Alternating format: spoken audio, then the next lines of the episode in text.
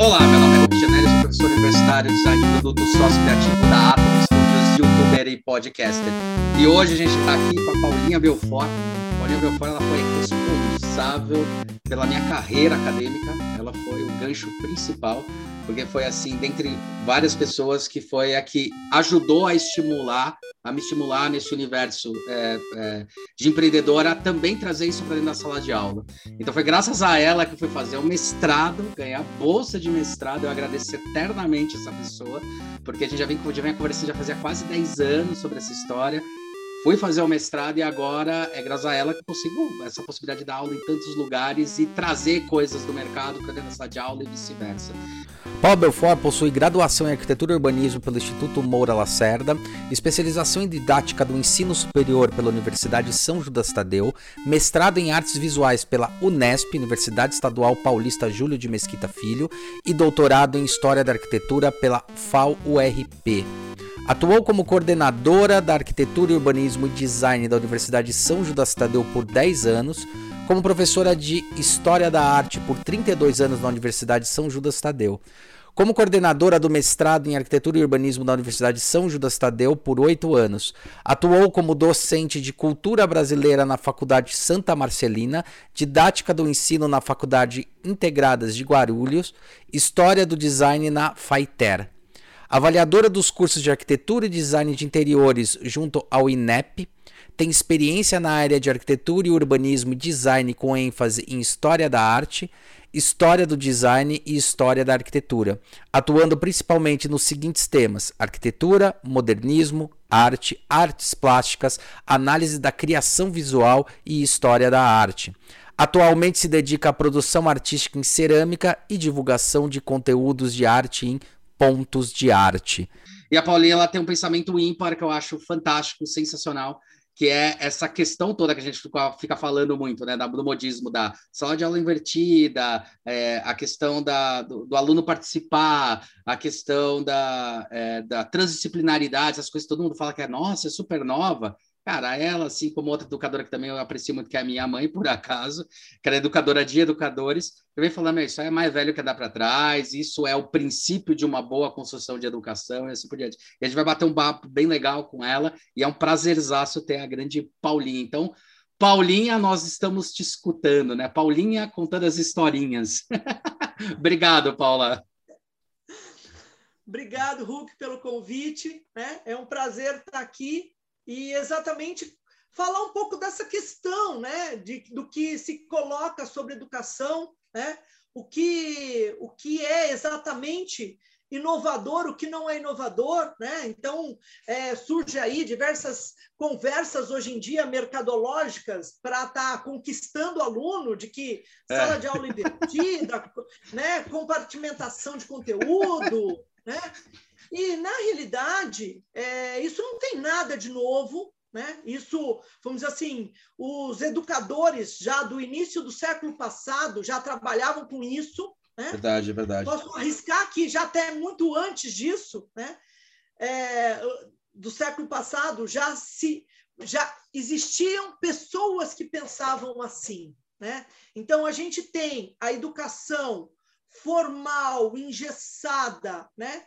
é, do, do educador que segue simplesmente é, linha a linha, regra a regra, e a gente tem o pensamento do educador que educa porque ele acredita no processo. E uhum. eu acredito que uh, você só educa quando você é educado junto, uhum. tá? A, a educação é um processo de duas mãos, tá? Colaborativo, ensina, né? De troca. Isso, você ensina e aprende o, me... o tempo todo, né? Então, por exemplo, é, eu durante a minha trajetória da faculdade, né? São 35 é... anos, é isso, né, Paulinha? Sendo ah? coordenado. São 35 anos coordenando, sendo professora, tipo, é a vida, né? Pois é, mas se eu voltar ainda lá, lá no início, lá na graduação, né, quando eu me formei, é. tinha uma coisa interessante, porque assim, É, eu, filha, filha de, de, professores que sempre fui, né? professor e advogado, é. pedagoga, e professor, pai também professor, mãe pedagoga, eu sempre fiz da minha casa um, um espaço né? de trocas. Então, assim, terminava a aula, ia todo mundo para casa, né? e a gente ficava ali né? É, conversando sobre as coisas e muitas vezes, vamos dizer assim, é, ensinando. Então, tá bom, olha, volta aí, início dos anos, dos anos 80, né? Meados dos anos 80 não se tinha acesso a tantos livros na área de arquitetura, design, Sim. eu fiz arquitetura traduzidos, e aí quem tinha levava e a gente trocava aquelas informações, né? E com isso se aprendia, né? Pra caramba. Então, assim, é, eu entendo que o processo, né? É, você só consegue ensinar alguma coisa quando você desperta a curiosidade. Tá? Se você não conseguir despertar a curiosidade do aluno, né, ou do educando, vamos dizer assim, você não consegue ensinar nada, porque a pessoa tem que querer aprender para ela poder ser ensinada. E né? como é então, é que estimula é... essa pessoa? É, eu vou entender ela, porque além de raciocínio é meio, eu tenho que entender ela, entender a necessidade e desenvolver ela falando, ó, um caminho, porque assim, uma, uma coisa que fica na minha cabeça é assim, é, o caminho não é um caminho trilhado, né? Você sabe qual, onde quer chegar mas você tem que muita o que eu aprendi dentro desse, desse universo com a minha mãe, esse educador é assim, você tem que entender aquela pessoa, aquela pessoa, aluno, entender quais são os potenciais e desses potenciais, como ensinar ela a usar os potenciais dela para chegar até os objetivos. É um pouco por aí também? É exatamente por aí e assim, é, isso vai muito, tá? É, o, a educação, tá? Nesse sentido, ela vai do você conseguir ouvir o seu aluno. Tá.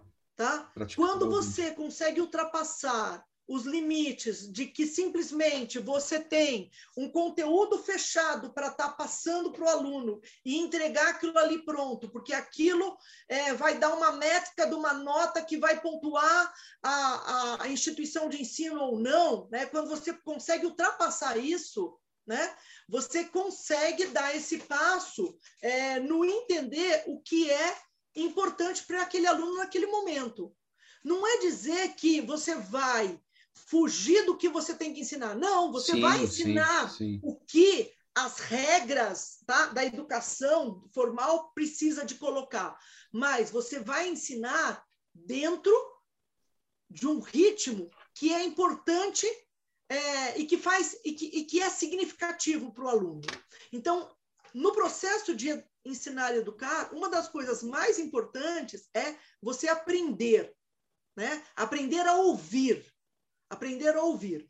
Você começou, né, brincando comigo, chamando de Paulinha Belfort, e aí não deu para não lembrar, né, de algo que alguns colegas da faculdade, né, há algum tempo Uh, vamos dizer assim, brincaram comigo, porque eu chegava sempre, né? Grande espaço da educação é, é, da educação formal e informal, são os corredores, são a sala de aula, é o cafezinho, né?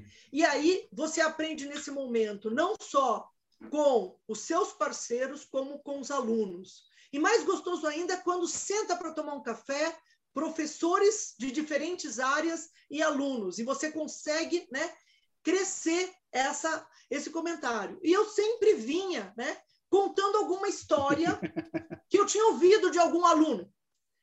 E aí, um dia, né, dois, dois grandes amigos da educação, né, Cláudio, Bom, Cláudio Babenco né, e o Vardi, eles chegaram para mim e falaram assim, Paulo, nós vamos criar um programa de rádio para você, que vai se chamar é, Paulinha Belfort Ouvindo Você. Porque é impossível, né? As coisas que você conta. Então, assim, é, de repente eu tinha entrado no universo de vida do aluno de uma maneira tão, tão estranha, né? E aí você falava assim, tá, mas como, por que, que esse aluno contou isso para você, né? Uhum. Eu falei, talvez porque ele entenda que que eu escuto o que ele me fala, né? Uhum. Então, assim, histórias é, desde as mais simples até as mais doídas, né? Então, uhum. assim, assunto de é, eu briguei com a minha namorada, ou né, a minha mãe não queria que eu fizesse é, arquitetura, arquitetura, e fizesse odontologia. Uhum. Então, assim, é, esse momento da escuta, né? É, no momento que você se dispõe a escutar seu aluno, ele se dispõe a escutar você. Uhum. Né? Uhum. Então, é um momento, vamos dizer assim, o que, que ele vai me escutar se eu não escuto ele? Então, no momento que eu escuto ele, no momento que eu sei, né, vamos dizer assim, eu dou espaço para ouvir, devagarzinho ele também abre esse espaço para me ouvir. Uhum. Né? E aí a gente começa é, esse caminho da educação, esse caminho de troca. Uhum. E aí o próximo passo é como é que eu desperto essa curiosidade nele. Né? Então, tem uma situação que foi bastante interessante. Eu tinha um grupo de estudos sobre a semana de 22, onde tinham professores, colegas, ex-alunos, alunos da graduação, da pós-graduação, né? E uh, um belo dia, um desses, desses alunos, né, que hoje é um colega de, de educação, ele chega para mim e fala assim: Não, porque a gente estava conversando agora há pouco sobre o, os fantoches da meia-noite do Di Cavalcante, e, e na realidade, eu já procurei para caramba, isso nem existe. Aí eu parei, olhei para ele. Só que eu já conhecia ele, né? Eu já tinha feito a, a escuta. Uhum, uhum. Eu olhei para ele e falei assim: olha, eu acredito o seguinte. Se você ainda não achou isso, é porque você não procurou direito. Hulk, uma semana depois, esse cara me liga dentro da casa do Guilherme de Almeida e fala para mim assim: Paula, você não vai acreditar. Eu estou aqui nas minhas mãos com os desenhos originais do Di Cavalcante da Fantoches da Meia-Noite. né? E a única coisa que eu falei foi: se você não achou, é porque você não procurou direito. Exato. O encontrar, o encontrar isso para ele virou o trabalho dele de mestrado e depois de doutorado. Nossa, que legal! Que tá? legal! Tá? Então, assim, nesse caso eu estou falando do, de um outro colega nosso da área de design e, e da criação, principalmente, que é o Sullivan. Né? O Sullivan tá. Pois é, então o Sullivan, o mestrado e doutorado dele começou exatamente desse jeito. A hora que eu falei, se você não achou, é porque você não procurou direito. E... Então, é assim, não existe uma fórmula mágica tá, de como é que você traz o, o educando para aquele conteúdo, tá? Porque não existe um, um, uma for, um processo único. Né? Isso, né? é. é. Então, então, por exemplo, né, você colocou aí lá no início que, que eu fui a responsável pela sua carreira Sim. acadêmica de mestrado. Né? E Sim. como é que isso começou? né? novamente por um processo de ensinar e aprender. Exato. Você tinha sido convidado por, por um colega para dar uma palestra na São Judas. Acho né? que foi o Rigueto. É, eu acho que era Rigueto, o Rigueto e depois o Miguelzinho, Miguelito. Oh. Miguelito sempre, né? Sempre, Miguelito sempre. E aí, nessa, nessa palestra, você estava falando da Nó Design, é. né? Da sua empresa, e você fala de um, um objeto, né? Uh, vamos dizer assim, que era um porta-treco, porta-tudo. É isso aí. E o desenho, né? Era um, o conceito era um buraco na parede. Eu achei aquilo lá tão incrível, ao mesmo tempo tão surreal, né? E tão assim, caramba, o meu aluno precisa de, vamos dizer assim, dar esse estímulo. Uhum. Precisa desse estímulo, uhum. né? Então, a partir daí, vamos dizer assim, eu, vamos dizer assim, passei a te paquerar, né? E falar assim, opa, gosto, gosto da maneira do que esse cara ensina, do que da maneira como fala. Ele, ele não sabe, mas ele é um educador, uhum. né? Então, assim, passaram-se os anos, né? Chegou uma hora que, que eu passei a ser coordenadora, eu não era mais só professora do curso, Verdade. eu passei a ser coordenadora, chegou o um momento que eu passei a ser coordenadora de um mestrado também, né? Sim, um excelente mestrado. Pro, e aí você chega para o Hulk e fala assim, e aí, por que você não vai fazer mestrado? Ele, pô, será?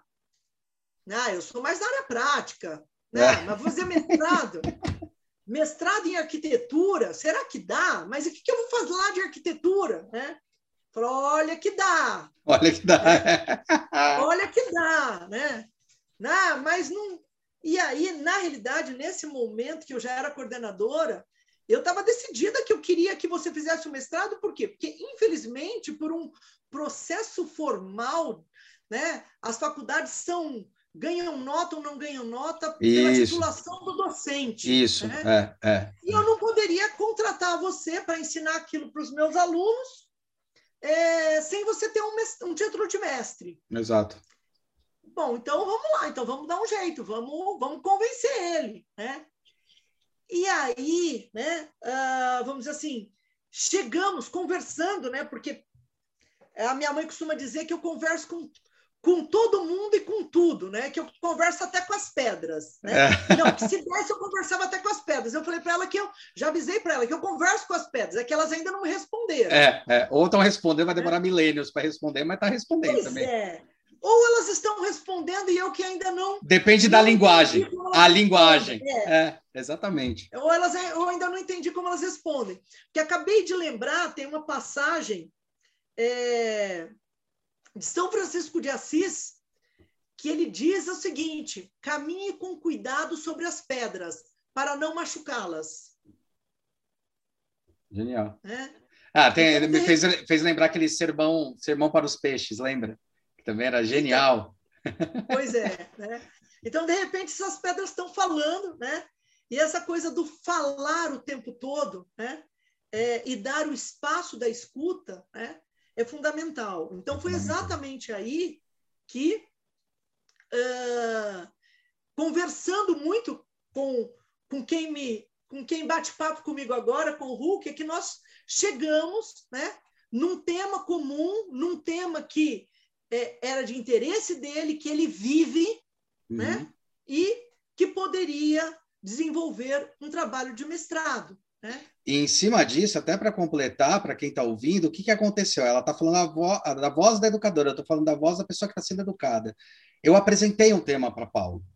E a Paula, eu tenho certeza que em outras universidades estaduais, que eu não preciso citar o nome, o meu tema não entraria nem ferrando, porque o meu tema era a discussão dos co-works nos espaços hoje. E quanto isso influenciava essa nova tendência dos home office, de um monte de coisa que agora a gente está vivendo. A Paula me falou uma frase que foi genial. Tipo, e daí aquilo lá ajudou a estimular pra caramba, né? Frases bestas, mas são geniais porque você está proposto a.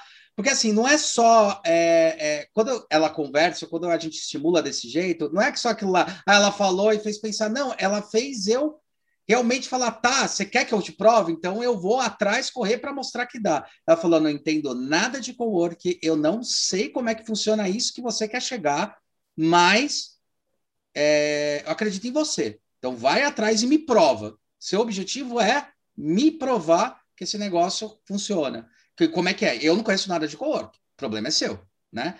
Então acho que esse lado também dessa provocação quando ela joga é isso que estimula. Sendo aluno, o que eu vejo é justamente isso. Quando ela estimula isso, ela está provocando duas coisas no aluno. Se o aluno for desinteressado, ele foge, cai fora.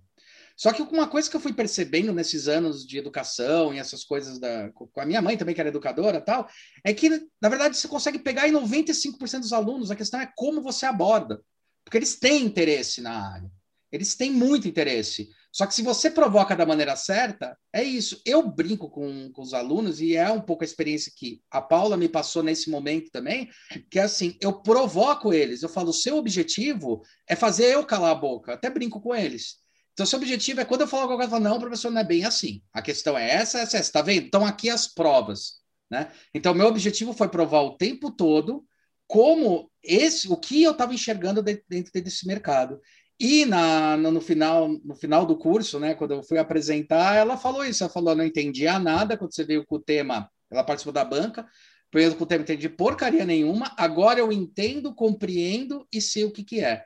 E além disso, uma coisa que foi estimulada, eu estou falando meu como visão como aluno, tá? E que você permitiu isso, porque você era a coordenadora que permitia, porque você podia barrar em algum momento, foi é, o momento em que eu descobri que é, o meu campo de estudo ele estava muito mais voltado na internet, buscar informações que era dessa teoria da informação que era consolidada e permitiu essa mudança de mindset. Então eu tinha muita referência que eu pegava no meu Wikipedia e dessa Wikipedia depois eu ia referenciar com a pessoa certa, mas isso ajudou muito a estimular e a construir. Tanto que ele, eu não sei se você sabe, mas é o primeiro trabalho do Brasil de cowork que consolidou o termo cowork. Até aquele momento, nenhum trabalho de mestrado tinha consolidado o termo. Eu descobri isso depois. Era assim, escritórios compartilhados. Eu falei, não, é cowork. E daí, onde eu fui resgatar para poder provar com toda essa provocação que a Paula fazia e alguns bons professores do curso que ela montou.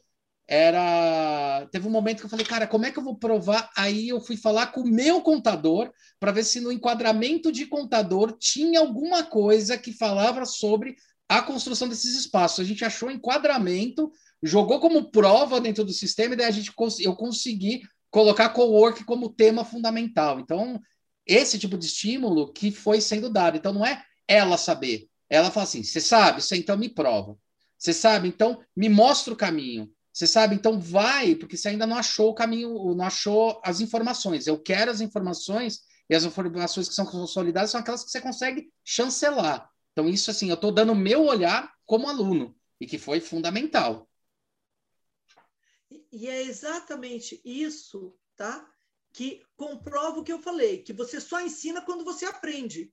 Uhum. Então, vamos dizer assim, o, o, o, docente, eu entendo que a, a, função do educador não é passar simplesmente um conteúdo, tá? É passar um conteúdo significativo e é passar o conteúdo de tal maneira que você também aprenda, né?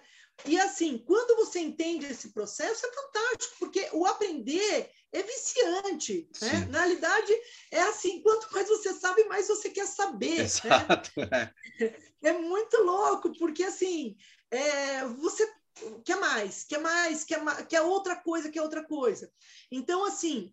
É... Você não acha também. Pro... E você ah, não acha, só pro, provocando agora, você não acha que, de repente, esses termos, esses termos vindo, ah, sala de aula invertida, é, como é que é o nome? Montessoriano, todas essas coisas começaram a aparecer porque, na verdade, foi colocado em xeque a educação no momento em que entra a internet e fala, peraí, conteúdo tá fácil, mas e conhecimento? Será que não foi por causa disso que começou a colocar em xeque? Porque a gente sabe que existe mentalidade de muitos profissionais da área que ainda estão com aquela mentalidade de tipo, decora, saiba e entenda. Decora, saiba e entenda. E o Demasi já vinha falando lá em 2000, que eu adoro as provocações que ele faz, falando, cara, para que, que eu vou usar meu cérebro para guardar uma fórmula, para guardar um número, se eu posso usar o meu, a minha capacidade cognitiva para repensar coisas e não ficar guardando coisas que estou ocupando local. Será que não foi por causa disso também? Porque a internet provocou bastante disso. Será que não foi isso que fez provocar? Falar, pô, para que lado que a gente vai? Ah, esse tal de sala de aula invertida que estão falando há 30 anos, vamos para ela que parece que funciona. Será que foi um pouco disso? É, na realidade, é, a terminologia ela vem simplesmente por uma questão mercadológica, porque, Sim. como eu disse, isso existe, essa maneira, essa forma de pensar e de ensinar, ela existe há muito tempo, tá? Principalmente nós que estamos na área criativa, tá? uhum. tá? Você não não consegue ensinar na área criativa se você antes de tudo, né, você não desbloquear o, o aluno de que o ensino ele está dentro de uma caixinha, uhum. né? Então assim, a questão é que é, o, o, estudo formal, né, o estudo da educação, vamos dizer assim, é, universitário, né, das, das grandes instituições, é, ele está engessado né, em, em modelos, uh, vamos dizer assim, para ganhar pontos. Então, a faculdade precisa que o aluno aprenda tais conteúdos para ele passar numa prova de ENAD ou de não sei o que, de não sei o que lá, sei que lá, para a faculdade ser reconhecida como boa. Uhum, né? Uhum. Então, quer dizer, o erro está lá em cima. por que, que todo mundo tem que aprender a responder a questão naquele modelo, tá? E isso é que vai determinar se a faculdade é bom ou ruim. É, é. Né? Então, esse modelo é muito ruim e é esse modelo, né? Na verdade, esse modelo acaba indo de contra todo o processo que se quando se fala de, de novas metodologias de, de Ativas, aprendizagem é. de avaliação, né? Por quê?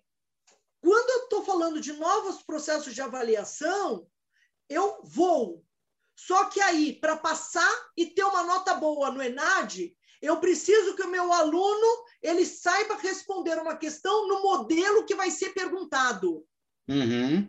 Quer dizer, não tem nada mais bruxante né, do que você ter que aprender como é que vão ser formuladas as questões, porque se você entender a estrutura das questões, você vai saber responder, mesmo que você não saiba todo o conteúdo. Exatamente. É ridículo, Sim. sabe? Mas, na realidade, a, a, todas, todos os cursos, todas as faculdades sim, trabalham sim, dessa maneira. Sim, no momento de uma avaliação, eles vão treinar o seu aluno a aprender a responder. Uhum. Tá? Então, isso não tem nada a ver com educar, com o processo de criação, com o processo de voar.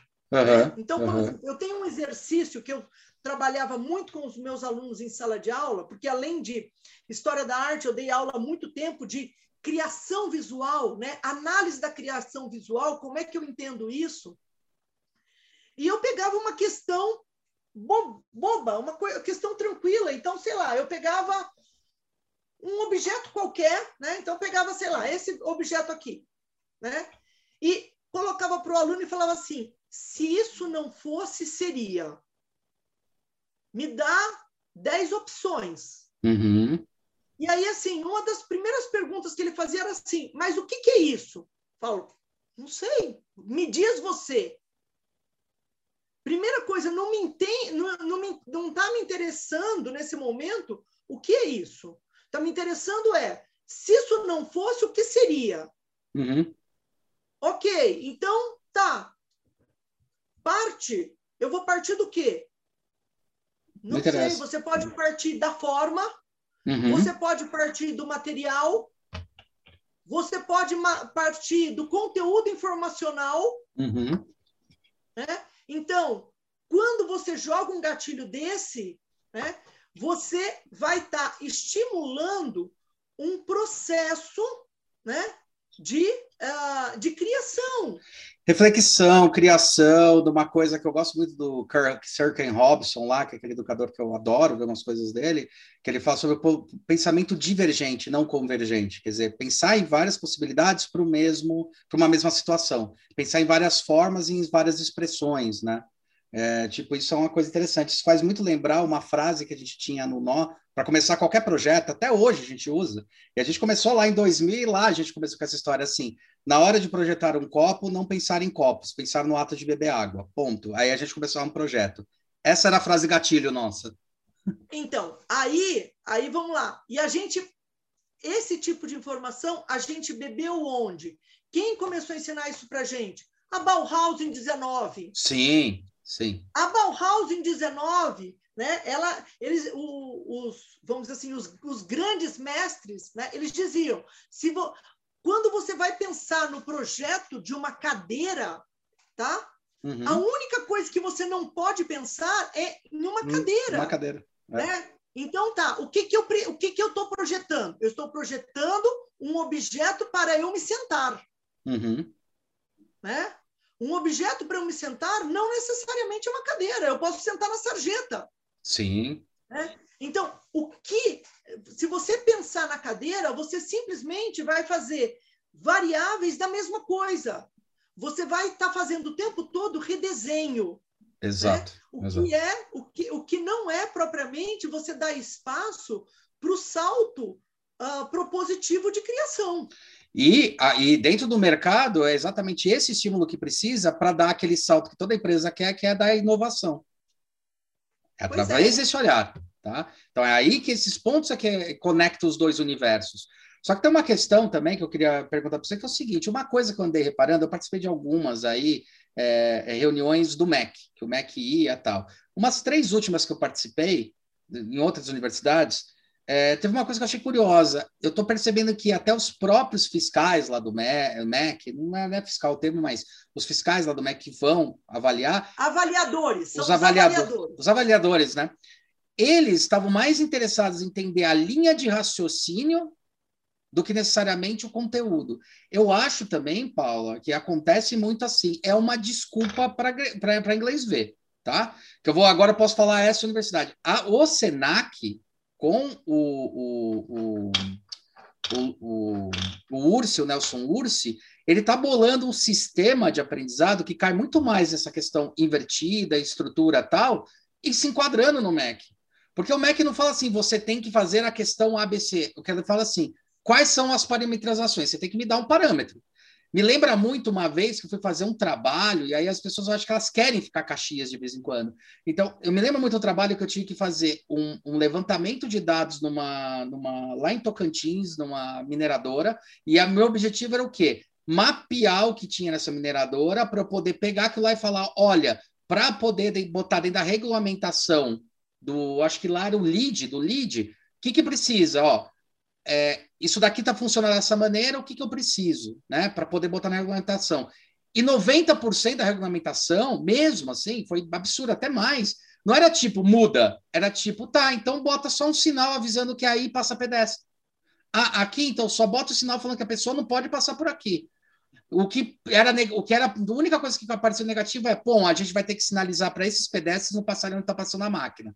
Então eu percebo que, às vezes, é, o MEC, essas instituições que são parecidas, quando vai regulamentar ou vai só chancelar, elas, na verdade, não estão pedindo para você fazer o Caxias, elas estão pedindo, olha, me dá só parâmetro. Por onde você vai chegar nesse parâmetro, cara, vai de cada lado. Eu não sei, às vezes eu percebo um pouco disso, eu percebo que é mais fácil falar, ah, vamos parametrizar, porque fica mais fácil de falar para todo mundo fazer, do que realmente desafiar, né? Porque cansa, obviamente. Será que não é um então, pouco disso? Então, vamos, vamos, vamos entrar num terreno pantanoso complicado, né? É o que eu gosto. É, porque, na realidade, se você pegar, né, se você pegar LDB, as DCNs e tudo mais, uhum. elas deixam livre para as instituições de ensino seguirem caminhos. Perfeito. Tá? Uhum. Mas, na outra ponta, certo? Uhum. Ela tem uma métrica de avaliação que se você sair daquilo, né, você pode ser punido, né? E você então, entra num é, é, é, quase tipo, ele te dá a régua em centímetros e depois quer em polegada a decisão. É tipo isso, assim. Mais ou menos isso. E, ao mesmo tempo, você tem uma outra questão, é o seguinte.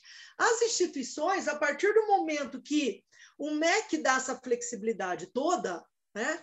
Ela fala assim, opa, então, é, vou entrar mais uma vez no terreno pantanoso, né? Vou, vou, aprofundar um pouco mais, né? Infelizmente, já faz algum tempo, né, que a educação, ela, vamos dizer assim, ela passou a ser, né, comércio. Sim, tá? sim. Então, assim, inclusive assim, por exemplo, né, as faculdades hoje, né, é, os professores podem ser associados ao SESC, Uhum. SESC Serviço Social do Comércio. Sim, sim. Tá? Sim. Uhum. E todo comércio tem que dar lucro. Perfeito. Então, as instituições de ensino, né, elas têm que ver qual é a melhor maneira né, de conseguir lucro dentro disso. Então, Otimizar. você tem, de um, você tem, de um lado, né, uma regra né, colocada de uma maneira super livre, aonde as instituições de ensino podem né, vamos dizer assim. É... Explorar, navegar, intervir. Explorar, elas podem é... entender do jeito que elas querem. Tá. tá. Tá? É mais ou menos aquilo que em direito a gente diz, né? Para os meus amigos a lei, para... não, para os meus inimigos a lei, para os meus amigos o entendimento da lei. Tá? Perfeito. Então, eu posso trabalhar com essa questão, vamos dizer assim, do que a DCN está me colocando de diversas maneiras, tá? E aí, o MEC também, quando ele vem me avaliar, ele coloca, ele me dá prontinho o que é que ele vai me avaliar. Perfeito. Então, sim. tem lá, ele vai me avaliar. É, Quantidade de ah, professores, doutores, tal. Quantidade de professores, É, doutores. é. Então, é, eu, a, eu como instituição, né? Então, estou falando agora do lado, eu como coordenadora, como instituição, eu sei fazer as contas para saber que nota eu quero chegar. Perfeito. Então, assim, uma instituição hoje, quando recebe o MEC, ela sabe exatamente como mostrar as coisas para que nota ela quer obter. Perfeito, sim, sim, Tá? sim. Então, ela tem, ela tem recurso para ter uma nota 3, né? Claramente, mas ela vai trabalhar de tal maneira, ela vai apresentar dados para ter o 4. Sim, sim. Então, assim, é, você tem. E, e aí, o processo de avaliação, né? Então, eu posso falar desse, disso também, porque eu também já fui avaliadora. do Sim, MEC, sim. né? Ah, eu você foi? um Eu não É. sabia que você tinha sido avaliadora do MEC. Então, aí eu conto um pouquinho de tudo que eu já, tudo que eu já, tudo que eu não fiz ainda, porque tudo que eu já fiz é longe. né? Então, assim, você quando pega o aquele documento todo para avaliar, né? Começa que assim, você tem que dar uma nota de 1 a 5. Perfeito. Ok. Você, você tem que partir da nota 3, tá? Então você pega ali na nota 3, está escrito: bom, uma boa sala de coordenação tem que ter mesa, cadeira, computador, internet e armário. Ok, então tá, então é 3. Aí você pega e olha, bom, pode ser 4? Aí tá lá escrito que para ser 4 tem que ter. Tô chutando, tá? Ah, sim, tem sim, que ter sim. uma secretária. Ah, bom, tem secretária também, então é quatro. Ah, tá escrito que para ter cinco é, tem que ter atendimento ao aluno. Tem atendimento ao aluno, então eu dou cinco. E Perfeito. aí eu vou escrever, eu dou cinco e eu tenho que escrever. A sala verificada tem tantas mesas, tantas cadeiras, tanto isso, tanto aquilo, tanto aquilo, papá, papá, papá. Pronto, eu tenho que provar. Ah, Mas se eu partir do 3, estava escrito assim, que tem é, mesa, Mesa, cadeira, cadeira, computador. computador, computador não tem internet, não tem armário. Aí eu vou para a nota 2. Aí eu falo, bom, na nota 2, espera aí, a nota 2 diz que se não tiver armário, é nota 2. Tá, então tá bom, é 2. Bom, mas também não tem internet. Então eu vou olhar o 1. Um. Então, quer dizer, você, o processo de avaliação é te amarrado de tal forma. Ah, ele é parametrizado que demais. Dificilmente você consegue dar uma. Para você dar uma nota menos que 3, entendeu? É praticamente impossível. Tá? Uhum. Então, eles, e a instituição que te recebe, ela está preparada para isso. Então, ela não vai aceitar um menos que 3 em hipótese nenhuma.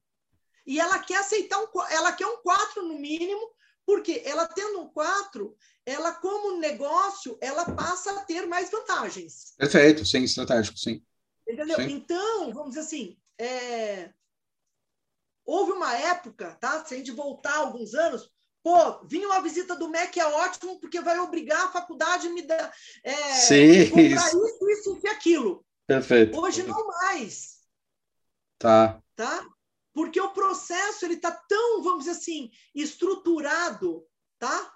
Entre as partes que essa esse compromisso, né, que a faculdade tinha de dizer que assim, não, o- muitas vezes os docentes, né, ingenuamente falavam assim, não, se vier o MEC está ótimo, porque aí vai pressionar a faculdade e dar uma condição melhor para a gente. É, isso eu já ouvi bastante. Já ouvi bastante. Então, mero engano, né? Então, assim, nessa, nessa carreira, eu se tem uma coisa que eu sou é curiosa, Uhum. né? E assim, para aprender você tem que ser curioso. Sim. Então, vamos lá. Eu fiz. sim. E não pode ter medo É. também. não pode ter medo. Eu fiz didática do ensino superior, eu fiz mestrado em artes visuais, doutorado em história da arquitetura e urbanismo. Aí eu fui coordenadora de design, educação artística, arquitetura, design gráfico, design de interiores. Aham. Aí eu fui coordenadora de um mestrado de arquitetura. Uhum. E aí eu resolvi ser avaliadora do MEC. E lá fui eu passear por esse Brasil, né? Passear entre aspas, uhum. e conhecer as realidades de outros estados e ver como é. Mais do que tudo, eu queria entender como é que se avaliava. Perfeito. Eu queria entender o outro lado. Perfeito. Uma coisa é eu receber uma comissão do MEC. Uhum. Outra coisa é eu ser a comissão do MEC e olhar o outro. Uhum. Né? E eu lembro que, assim, a primeira vez que eu fui numa avaliação, né, alguns dirigentes meus falaram assim, pô, Paula, você não vai ser tão dura quanto você é com a gente o tempo todo, né? Você não vai bater o tempo todo, né? Então, assim, é, são essas as questões, né? E aí? E depois, eu, vamos dizer assim, a, a última coisa interessante, vamos dizer assim, desse tipo de, da área de educação que eu fiz, vamos dizer assim, o último exame de ENAD, de design que teve, né? Eu fui uma das professoras, uma das educadoras que montou a prova. Hum. Né? Então, eu aprendi também o outro lado, como é que você monta esse processo de avaliação. Né?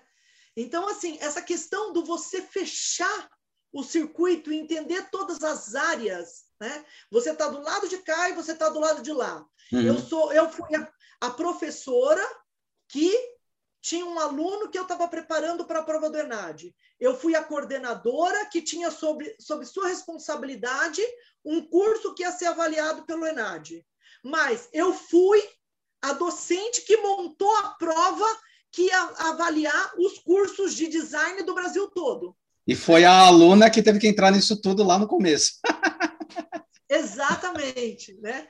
Então esse processo, né, onde você olha dos dois lados, é, ele é fantástico e aí ele vai, ele vai se fechando. Olha de um lado, olha do outro, né? E quando você vai entendendo todos esses mecanismos, né, você tem cada vez mais a responsabilidade de saber como conduzir seu aluno. Sim. Ok, sim. mas eu estou conduzindo o meu aluno para quê? Tá, nesse momento eu estou conduzindo o meu aluno porque é, eu preciso de garantir uma boa nota.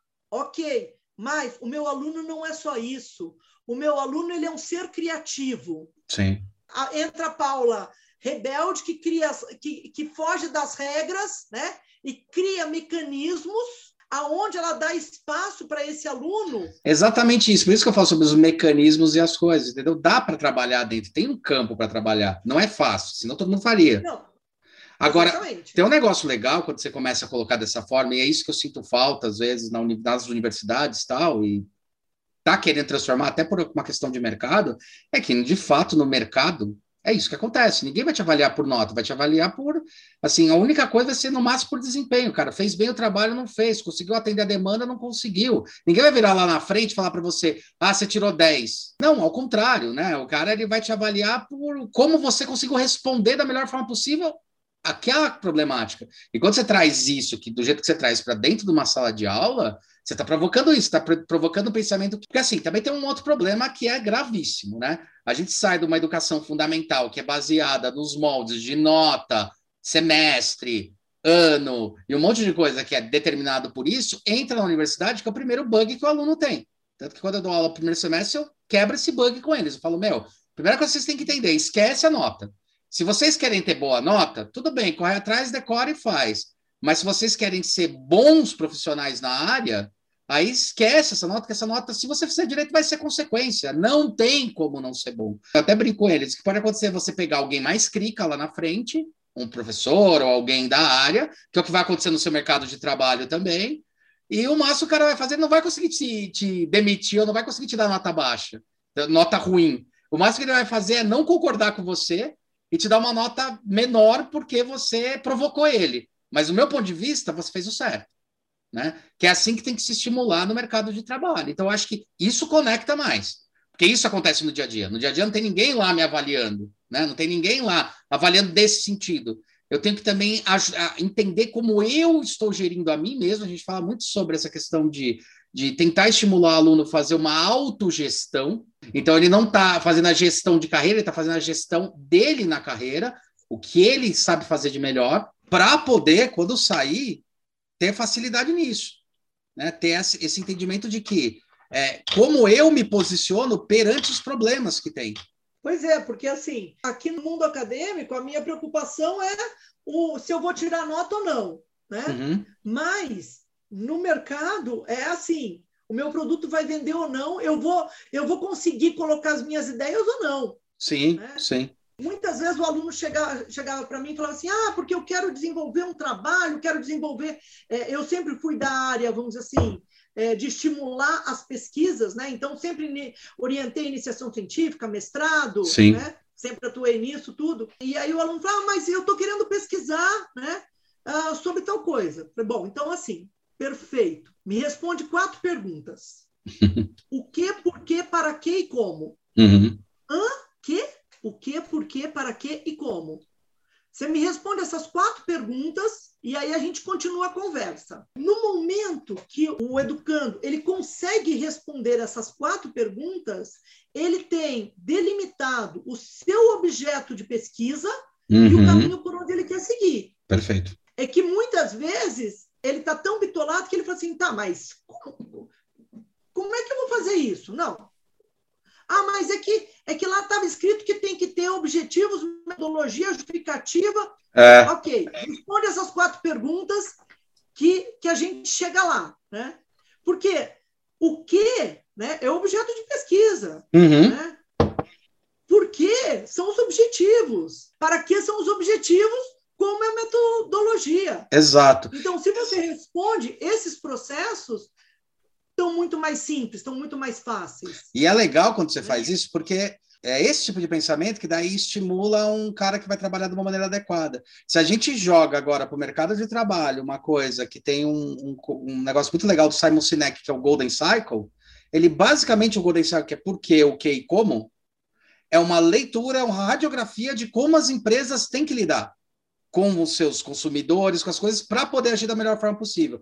Então, nesse ponto começa a aproximação à academia e o trabalho. Para a gente vai fazer uma empresa ou um projeto, sim, por que, o que, como, são as primeiras perguntas que têm que ser respondidas para se traçar o objetivo de empresa. É um exemplo que eu sempre dou da Disney. Né? A Disney, para comprar Star Wars, por que, que ela comprou Star Wars e não comprou Star Trek, apesar de Star Trek ser mais barato que Star Wars? Era bem mais barato. Porque a ideia da Disney é sempre trabalhar com fantasia. Star Trek não é fantasia, então não está dentro do core da metodologia da ideia da Disney. Star Wars é fantasia. Então essa faz sentido para minha empresa. A mesma coisa que você faz quando vai fazer um trabalho acadêmico ou, um tra ou qualquer trabalho. Tipo, se eu entendi a minha linha de raciocínio, eu sei também o que descartar, o que não descartar na hora da pesquisa e do envolvimento. Pois é. E a pesquisa é uma coisa deliciosa. Você acabou de falar assim, o que eu vou descartar, o que eu não vou descartar, né? Então eu lembro que no meu tanto o meu trabalho de mestrado quanto de doutorado, é, o que eu descartei dá mais dois ou três trabalhos. Com certeza, né? 90% então, que você pesquisou.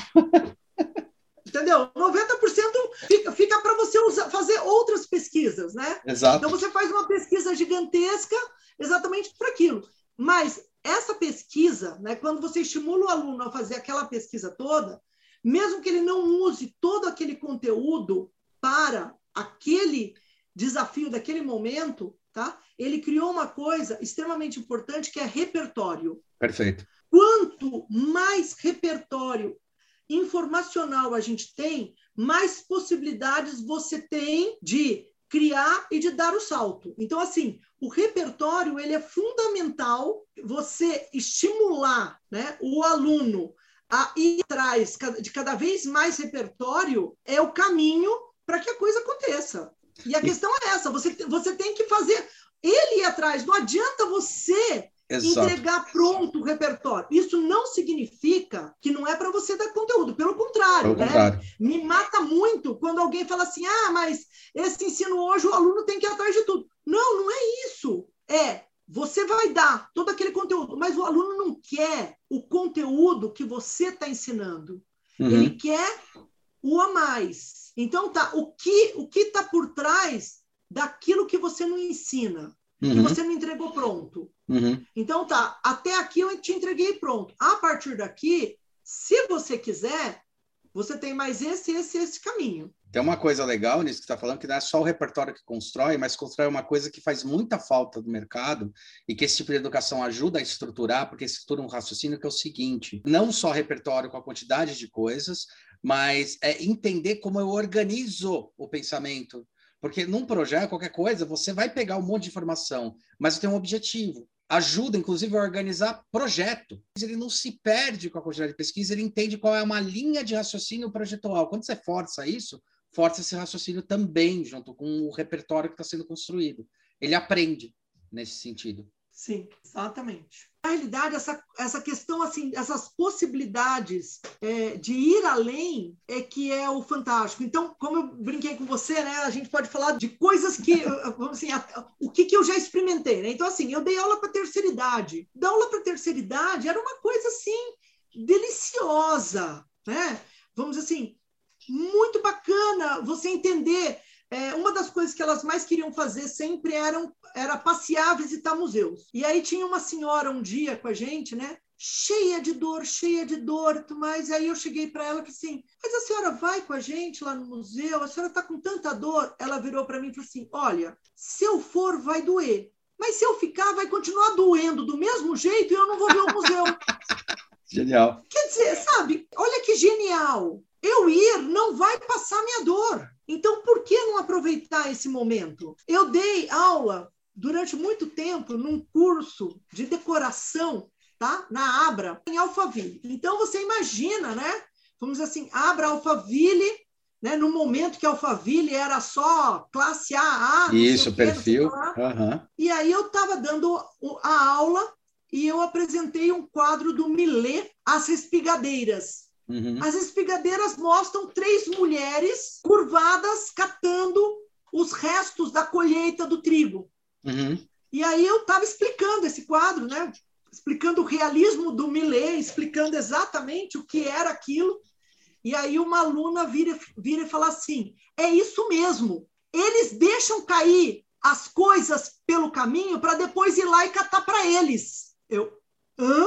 Naquele momento, né, ela não era a aluna de decoração, naquele momento, ela era a proprietária da fazenda que estava se sentindo roubada pelos funcionários. É muito louco esse ponto de vista, cara. Que legal.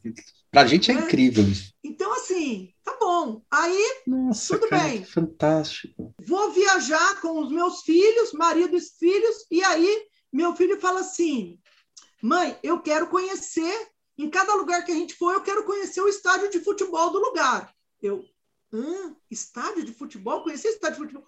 O que, que, que acrescenta isso? Eu entro pela primeira vez no Santiago Bernabéu, uhum. né? E aí você fala assim, o que é essa estrutura arquitetônica, né?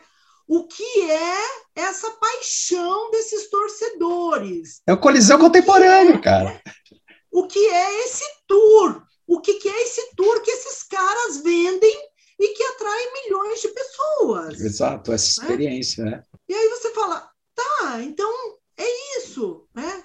E aí um dia, é, uma situação super esdrúxula, né?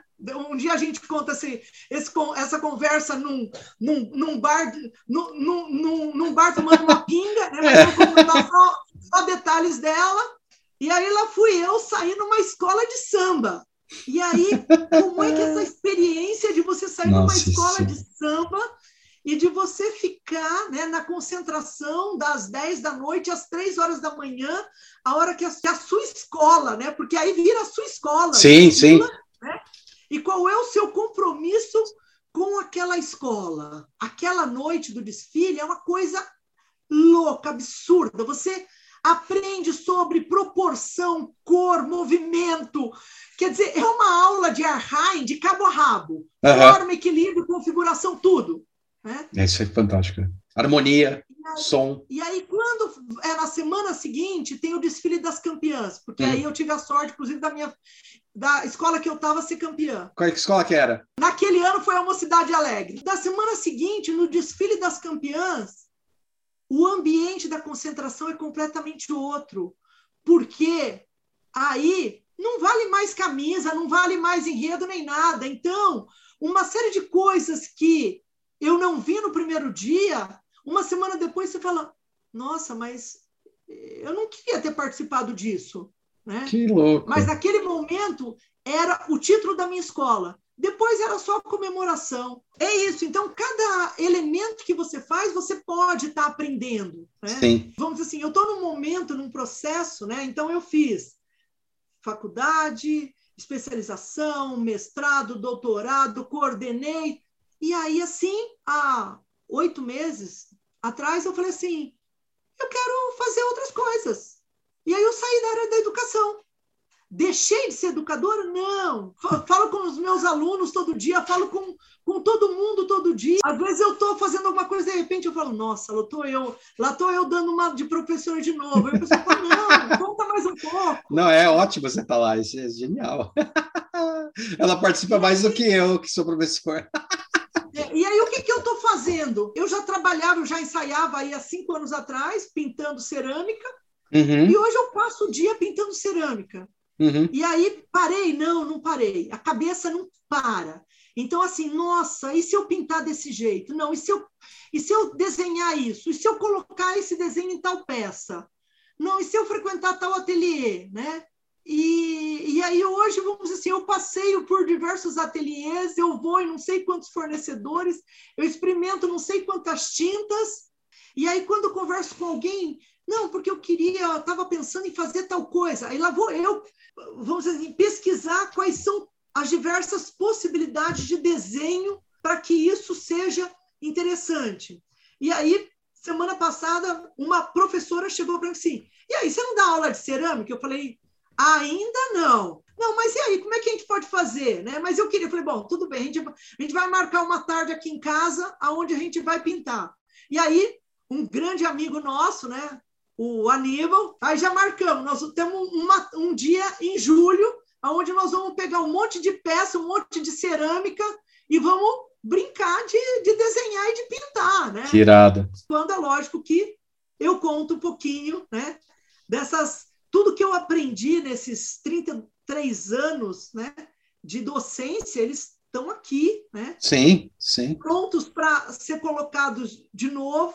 Hoje eu acho que eu não quero mais essa educação formal, né? Uhum. Eu quero é, educar, vamos dizer assim, para quem queira exatamente aprender, né? Uhum. E ficar dando salto. Eu quero, quero salto, né? Uhum. E aí outro dia eu estava pensando nessa questão, poxa, se eu voltar lá nos meus 14, 15 anos, eu trabalhava muito com artesanato, fiz vários artesanatos de madeira, vidro, tecido e tudo mais.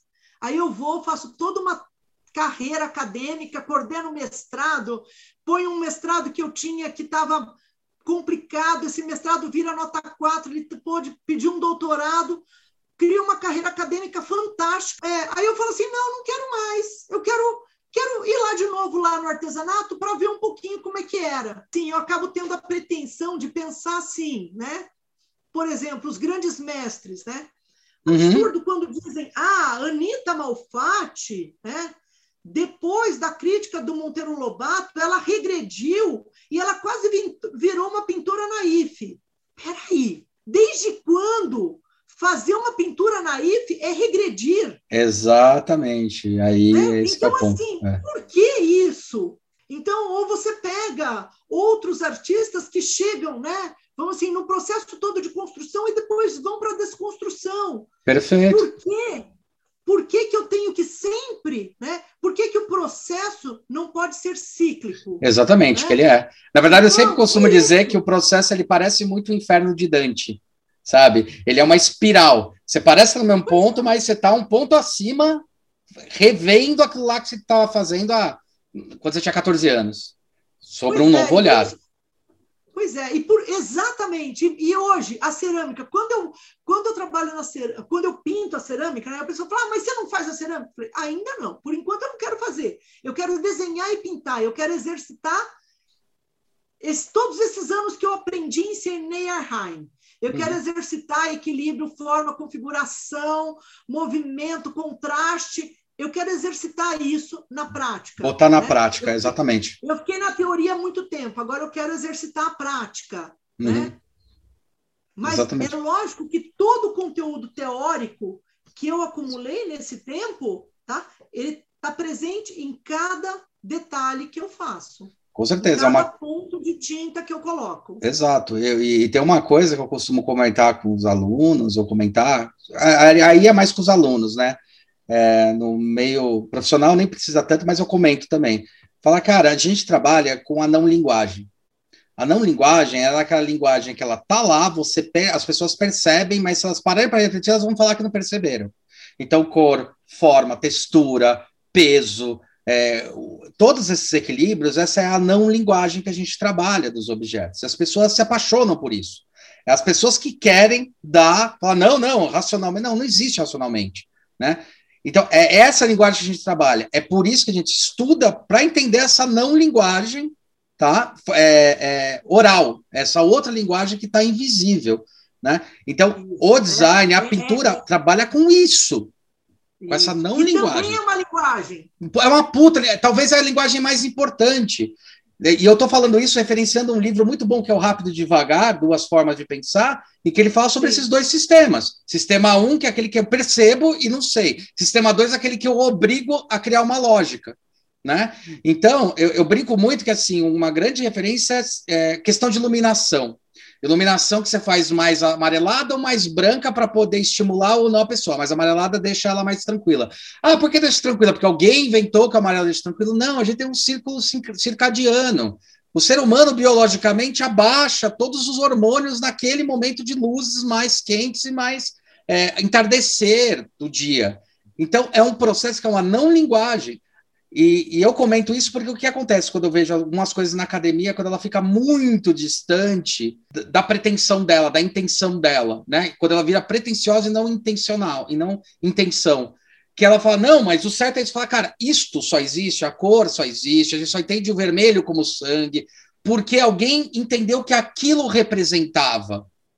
Então, é, não é que a cor é vermelha e é sangue porque eu quero que seja, não, é porque representa. E alguém falou: olha que interessante, representa sangue, vamos deixar isso aqui estimuladinho, porque é legal.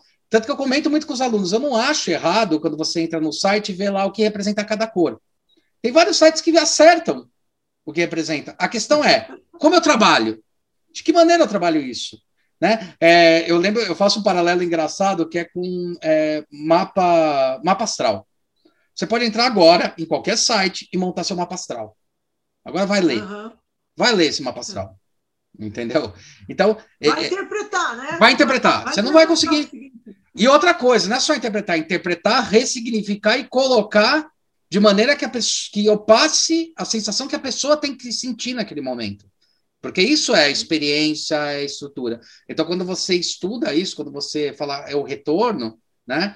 É o retorno assim, tá? Eu pratiquei. Agora, será que isso funciona? É até aquela coisa, aquele desafio. Como você sempre se desafiou, é aquele desafio. Será que tudo que eu falei funciona? E você está percebendo que funciona, você está percebendo que faz sentido, você está percebendo que aquilo é o que tem que ser. Né? Então, isso é muito, é muito rico nessa, nessa estrutura, porque a gente vive brigando com esses dois pontos.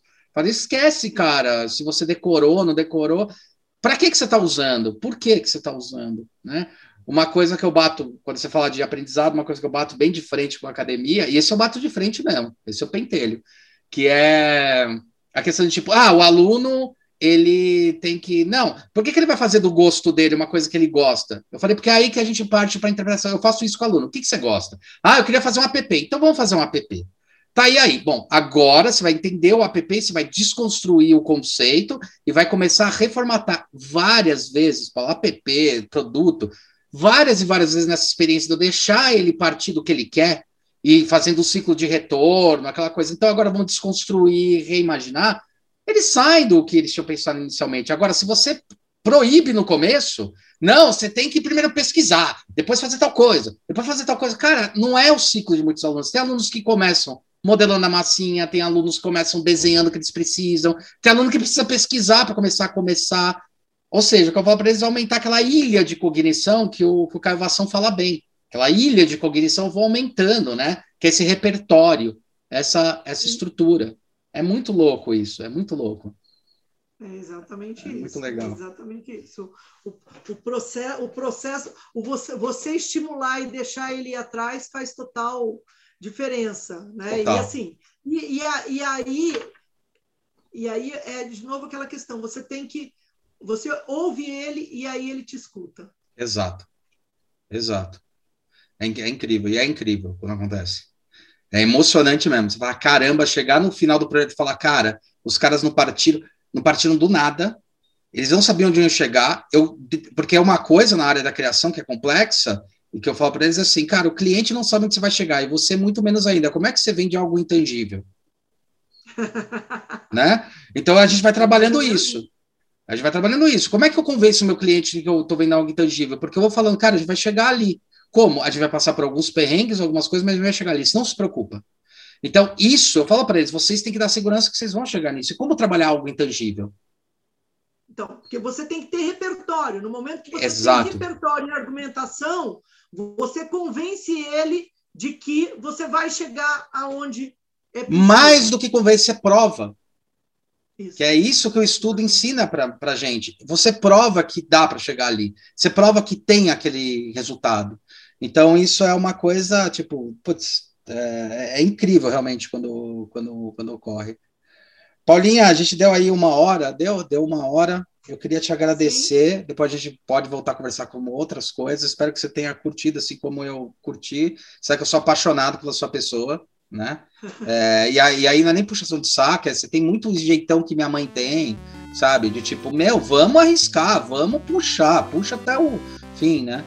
E eu acho que você só não foi delegada de ensino, minha mãe foi. Não, delegada de ensino não. Nada. Ela foi e ficou falando, ai meu Deus do céu. Paulo, eu queria agradecer muito, obrigado, estou muito feliz de ter feito isso com você. E, nossa, um prazerzaço. Que ótimo. Quer encerrar com alguma coisa, alguma muito. fala? Eu gostei, não, eu gostei muito de, de poder conversar, de poder falar um pouco dessa, dessa, dessa de, dos processos de ensinar e aprender. Né? Isso é muito, muito gostoso. Muito, muito bom. bom né? E mesmo fora de sala de aula formal hoje, né? Eu Educadora sempre está na veia, não tem como. Ô, Paula, eu tenho que te contar um negócio. Ninguém mais está em sala de aula formal por causa da, da pandemia. Ferrou para todo mundo.